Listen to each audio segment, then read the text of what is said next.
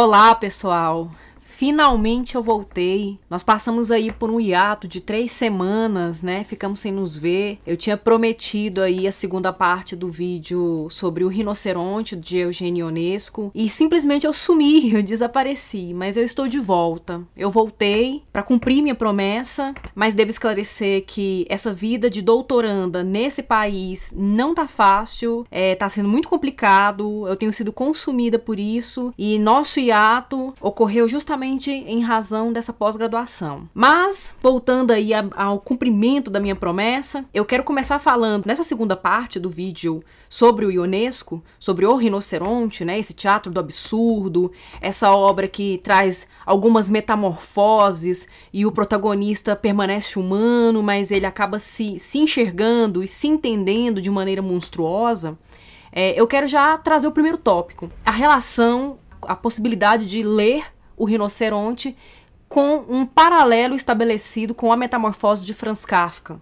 Porque as duas obras, elas trazem a metamorfose, elas trazem essa transformação como o ponto central para o desenvolvimento do enredo. É o conflito, né? O conflito que vai surgir no enredo e que vai possibilitar o desenvolvimento da narrativa, as reflexões filosóficas, as reflexões existenciais vão partir de, desse acontecimento, dessa transformação. Embora lá na Metamorfose nós temos o personagem protagonista Gregor Sansa passando pela, pela metamorfose.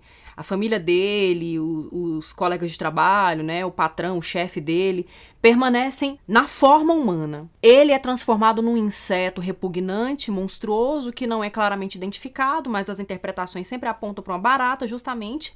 Nem preciso explicar muito, né? Mas justamente porque a barata é nojenta mesmo. Diferente do que acontece em O Rinoceronte. Porque lá o nosso protagonista, o Beranger, testemunha todas as pessoas em seu redor, todas as pessoas ali naquela pequena província, naquela pequena cidade em que ele vive, se transformarem em rinocerontes, ele permanece o único na forma humana, mas essas metamorfoses que acontecem dentro das duas narrativas, elas trazem alguns problemas muito semelhantes. É, a questão da falha na comunicação, o problema com a linguagem, às vezes o silêncio é muito mais capaz de dizer certas coisas do que a linguagem humana, né? No, no, na metamorfose, o Samsa não consegue ser entendido pela família, né? O narrador sugere isso, aponta isso diversos, em diversos momentos da narrativa. E o mesmo ocorre com o Beranger em O Rinoceronte. É, os animais, né, os, as pessoas, depois de metamorfoseadas em rinocerontes, elas começam a barrir então elas trazem esses ruídos paquidérmicos em vez de utilizar a linguagem humana de fato. Então há, há o problema da falha na comunicação, há também a questão do isolamento dessas, desses protagonistas. Eles acabam passando por um processo de isolamento, de recolhimento, permanecem solitários. A, a, a solidão já é uma condição humana, mas ela é agravada nesses personagens porque eles se diferen, diferenciam muito na forma e, consequentemente, no comportamento das personagens que os, que os rodeiam. É, nós temos também um outro problema que aparece nas duas obras, nas duas narrativas, a partir da metamorfose, é, que é o problema da insensibilidade, da desumanização das personagens. Mas aí é o ponto de diferença também. É um ponto de semelhança, mas é um ponto de diferença também entre as duas obras.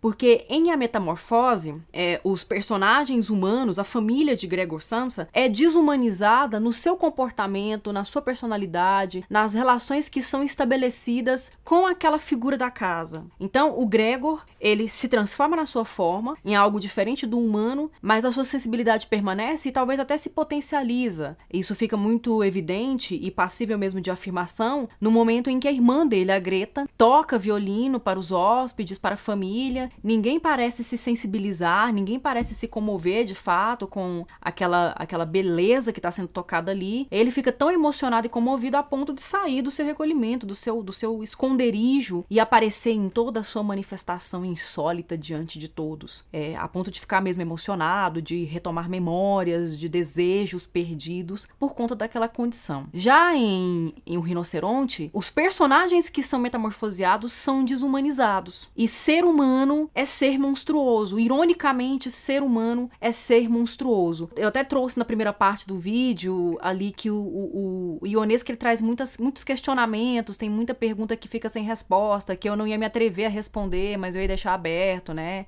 a vocês leitores a fazer suas elucubrações. E eu penso aí que também, nesse ponto, também a gente pode deixar algo em aberto, né? Eu não sei se esse monstruoso do humano é por conta da própria monstruosidade da natureza humana que, em algumas situações, se manifestam inegavelmente, como no próprio episódio da Segunda Guerra Mundial na Europa, em que o discurso fascista, totalitário, ascendeu de tal maneira que realmente se concretizou matando pessoas, né? E talvez esse seria o aspecto monstruoso da natureza humana ou se também ele está propondo aí por uma vida ambiguidade a reflexão monstruosa daquele humano é, dentro de um grupo no qual ele não se encaixa e, portanto, como ele é muito estranho, é o esquisito, é o desajustado, ele é deformado, ele é disforme. Fica em aberto essa reflexão é, sobre uma possível ambiguidade de interpretação desse processo de monstruosidade, né, de, de olhar monstruoso sobre a condição humana em meio àqueles paquidermes que se consideram superiores, que se consideram melhores, né, que eles, eles acreditam que estão na crista da onda, que são os mais belos, que, que ter aquela pele endurecida é, é ser belo, a pele esverdeada, que o modo como eles se comunicam é o melhor. Então, nós temos duas metamorfoses aí que se conversam, conversam entre si, né? Elas dialogam, mas elas também propõem algumas reflexões que ficam em aberto. Inclusive, para corroborar a minha fala sobre essa ligação que há entre entre Kafka e Ionesco, entre a metamorfose e o rinoceronte, eu retomo essa leitura que eu já tinha indicado no vídeo anterior, na parte 1 de O Rinoceronte, é o Teatro do Absurdo, do Martin Esslin. É, nessa obra, quando ele analisa o teatro do Ionesco, ele comenta essa proximidade, e eu vou ler para vocês o trecho. De certo modo, a situação de Beranger no final de O Rinoceronte assemelha-se à da vítima de outra metamorfose, o Gregor Samsa de Kafka. Samsa foi transformado num inseto gigante, enquanto o resto da humanidade permanece normal. Beranger, tendo se tornado o último ser humano, está exatamente na mesma posição que Samsa, pois agora que ser rinoceronte é o normal, ser humano é uma monstruosidade. Inclusive, para até auxiliar aí, talvez você não tenha, não se recorde ou não tenha visto ainda, eu tenho um vídeo também no canal sobre a metamorfose de Kafka, em que eu trago as possíveis leituras alegóricas dessa transformação que o Gregor Samsa sofre no, no início da narrativa de maneira tão abrupta e os seus desdobramentos, como esses desdobramentos podem ser lidos também de uma maneira alegórica. E a proposta do Ionesco aqui também, a partir mesmo dessa crítica que o Wesley traz nesse texto, que ele vai falar sobre, sobre o Ionesco, é possível colocar algumas leituras alegóricas também, não só em relação ao contexto da época em que ele vivia e do que estava acontecendo na Europa e de como isso o havia impactado profundamente, mas até nos dias atuais, né, para a gente poder pensar é, é, como é difícil comunicarmos, como é difícil a nossa comunicação, como é difícil a gente dialogar, principalmente quando temos opiniões e convicções tão fortes contrárias umas das outras. O segundo tópico que eu queria comentar nessa segunda parte diz respeito ao gênero literário, ao gênero dramático. É, de que maneira o Ionesco trabalha as possibilidades do gênero dramático dentro do seu texto. E isso, inclusive, é, em algumas encenações, provocou algumas confusões. E ele teve dificuldade para lidar com a recepção do público em relação à encenação de algumas peças dele. Quando a gente pensa no gênero dramático, nós estamos falando, nós estamos utilizando uma nomenclatura moderna. Nós não estamos falando de tragédia grega, de tragédia clássica, nem de comédia clássica. Não estamos falando de Grécia antiga. Nós estamos falando de uma modernidade que vai pensar o homem moderno, a, a condição, a existência a natureza da humanidade na modernidade, de que maneira a gente herda isso da tradição clássica, né, do clássico, do grego, mas isso se atualiza ao longo do tempo. Então, pensando no gênero dramático, é, é, é, ele apresenta basicamente duas ramificações: o trágico, a tragédia e a comédia. Emil Steiger, um crítico, um teórico, estudioso muito importante e muito revisitado na teoria da literatura, quando a gente faz curso de letras, produziu esse livro, Conceitos Fundamentais da Poética. E nessa obra ele, ele vai tentar tratar dos, dos três gêneros literários, dessa, dessa divisão tripartida, né? O épico, o narrativo, o lírico e o dramático. Ele não vai chamar de gênero, ele vai chamar de estilo, porque no final das contas ele vai defender o hibridismo dos gêneros, ele vai dizer que nenhum, nenhum texto é puramente lírico, ou puramente épico, ou puramente dramático, eles meio que se misturam. Então ele não vai falar necessariamente em gênero, mas vai falar em estilo e qual estilo predomina em cada texto. E aí quando ele vai, ele, ele, ele vai dando epítetos a esses estilos. E para o estilo dramático ele dá o epíteto de atenção, é, é essa, esse mal-estar pelo que está por vir. O personagem, o herói, aguarda algo que está por vir que vai mudar a vida dele. Então ele está submetido a dois princípios básicos do, do gênero dramático, que são o patos, é uma palavra grega que significa paixão, é, sofrimento, é isso que diz respeito à nossa condição, a condição humana, né? Que somos finitos, não somos deuses, a gente padece males, nós enfrentamos vicissitudes da nossa condição, típicas da nossa condição. E o problema, que são situações colocadas diante de nós para provar esse patos, que, que é inerente à nossa condição, é, e que às vezes nós mesmos provocamos. Mas a diferença entre o herói trágico e o herói cômico é que o o herói trágico, é, depois que vem o desfecho, depois que a, a tensão ela é desfeita porque aquilo que era esperado acontece de fato,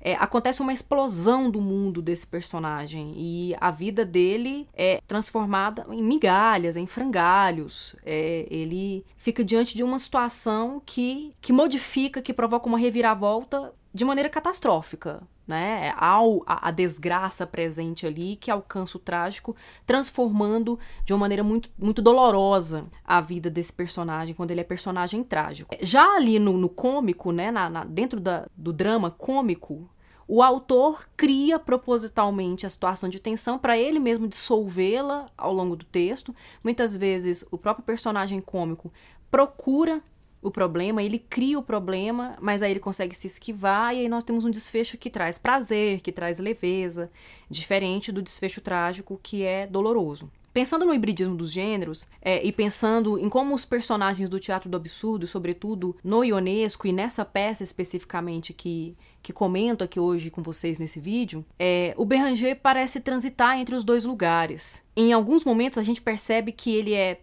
patético, mas esse patético nos provoca piedade, no sentido mesmo de pensá-lo numa condição trágica, mas muitas vezes também ele remete a um cômico por sua passividade. Em alguns momentos, essa passividade se converte em uma, uma suposta, uma quase prepotência, mas ela sempre se desarma é, é, é, um personagem ridículo em certos aspectos, né? Em certa medida. É, então, desse modo, parece que dentro da obra do Ionesco há uma, uma dosagem do trágico e do cômico. Ele, inclusive, chamou o seu próprio texto de trágico-cômico e meio que fez as pazes consigo mesmo, né? No final aí da sua, da sua produção, da sua carreira, com o público que muitas vezes recebia sua obra só considerando cômico. Ele não entendia. Ele falava, nossa, uma situação absurda, uma coisa tão trágica, horrível como essa, e as pessoas estão rindo, saem rindo da, do teatro, isso não pode ser, né? E aí acaba se observando ali que é, é há um, uma mistura dessas duas possibilidades. O Wesley, aliás, também comenta isso. É, ele comenta e faz algum, traz algumas citações do próprio Ionesco discorrendo sobre esse aspecto é, que diz respeito ao gênero da sua própria produção. Ele cita o Ionesco. No que me concerne, jamais consegui compreender a diferença que se faz entre o que é cômico e o que é trágico. Como o cômico é a intuição do absurdo, ele me parece conduzir mais ao desespero que o trágico. O cômico não oferece nenhuma saída. Fala em conduzir ao desespero, mas na verdade ele está além do desespero da esperança. Mas tal é precisamente o efeito liberador do riso. O humor nos torna conscientes, com uma lucidez livre da condição trágica ou imprevisível do homem ele é não só o próprio espírito crítico, mas a única possibilidade que temos de nos distanciarmos, e mesmo assim só depois de a termos superado, assimilado, tomado conhecimento dela, de nossa tragicômica condição humana. Tomar consciência do que é horripilante e rir disso é nos tornarmos senhores daquilo que horripila. A lógica se revela no ilogismo do absurdo do qual nos tornamos conscientes. Só o riso não respeita nenhum tabu. Só o riso impede a criação dos tabus antitabus. Só o cômico é capaz de nos dar forças para suportarmos a tragédia da existência. A natureza verdadeira das coisas, a própria verdade, só nos pode ser revelada pela fantasia, que é mais realista que todos os realismos. Isso é bonito demais. Pensando nessa consciência que o cômico, que o riso,